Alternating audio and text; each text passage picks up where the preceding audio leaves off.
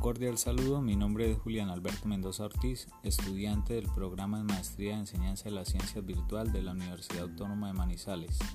Eh, hoy vengo a hablar de la tercera actividad que, tiene que ver con el, el curso módulo de pensamiento crítico. El pensamiento crítico y las relaciones en el proyecto de investigación y la vida laboral. Esta actividad me centré mucho en los aportes que hace el pensamiento crítico al quehacer pedagógico y a la tarea desempeñada como docente y a la propuesta que venimos desarrollando como estudiantes de maestría desde un punto, desde qué punto es el aporte a fortalecer el pensamiento crítico en los estudiantes, desde el papel en la clase de matemáticas. Es por esta razón que he citado a Villarini, 1987, porque se enfoca en una pedagogía muy cercana como es la pedagogía latinoamericana desde el pensamiento crítico.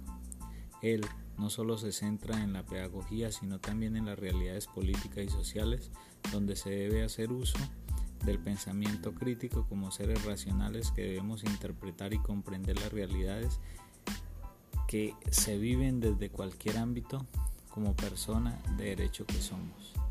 De acuerdo a Villarini, 1900 87. América, una larga tradición que configura los elementos principales de lo que podríamos llamar una pedagogía latinoamericana. En esta pedagogía reconocemos tres motivos centrales que la definen. Primero, la educación como instrumento de liberación política y social. Segundo, la formación integral del ser humano como meta y contribución de la escuela a dicha liberación. Tercero, el desarrollo de la razón o el pensamiento como tarea central de la escuela que busca promover el desarrollo humano y la liberación.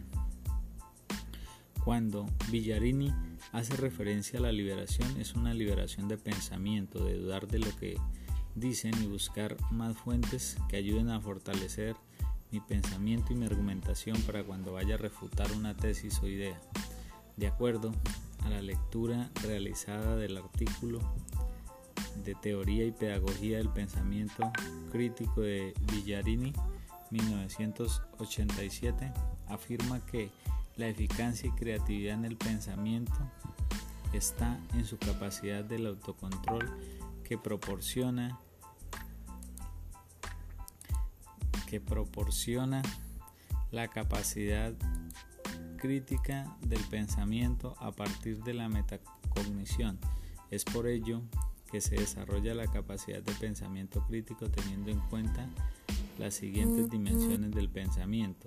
La dimensión lógica, que se enfoca en los conceptos, coherencias y procesos de razonamiento. La dimensión sustantiva, que es la capacidad de validar en la que se refiere a la información, conceptos y modos de conocer la realidad enfocada en diferentes disciplinas. La dimensión contextual hace referencia al contenido biográfico. La dimensión dialógica se enfoca a examinarnos en relación al pensamiento del otro para asumir diferentes puntos de vista y la, y la dimensión pragmática que fortalece la capacidad evaluarse en lo que tiene que ver con los fines e intereses y el análisis de las luchas de poder.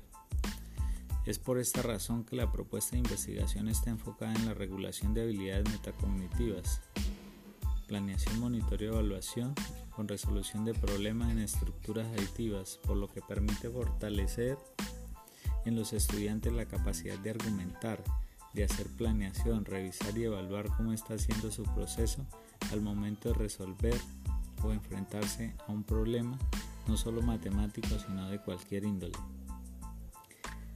Tamayo, Zona y Loaiza 2015 afirman que superar perspectivas instrumentalistas de la educación, poniendo un marcado énfasis en el desarrollo del pensamiento crítico tanto en estudiantes como en profesores, implica concebir la educación como un proceso reflexivo y crítico que deberá partir de de enfocar esfuerzos hacia la identificación y solución de problemas, donde juega un papel determinante la observación, la creatividad, la discusión racional, etc.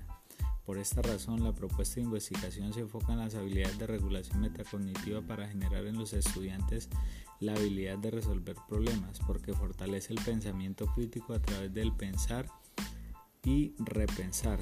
También al involucrar y evaluar un problema tiene diferentes maneras de encontrar la respuesta, si hacemos uso de la heurística planteada por y mejorada o adaptada a estudiantes de primeros grados por Miguel de Guzmán.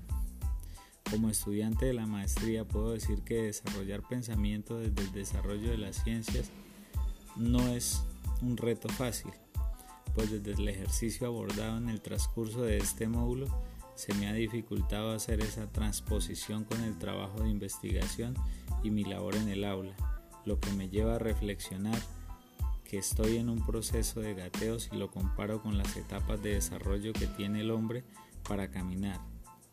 No ha sido sencillo, pero estamos en esta etapa de transformar nuestro pensamiento y la labor pedagógica para fortalecer en nuestros estudiantes los procesos de pensamiento y sobre todo inducirlos al pensamiento crítico desde el ámbito científico.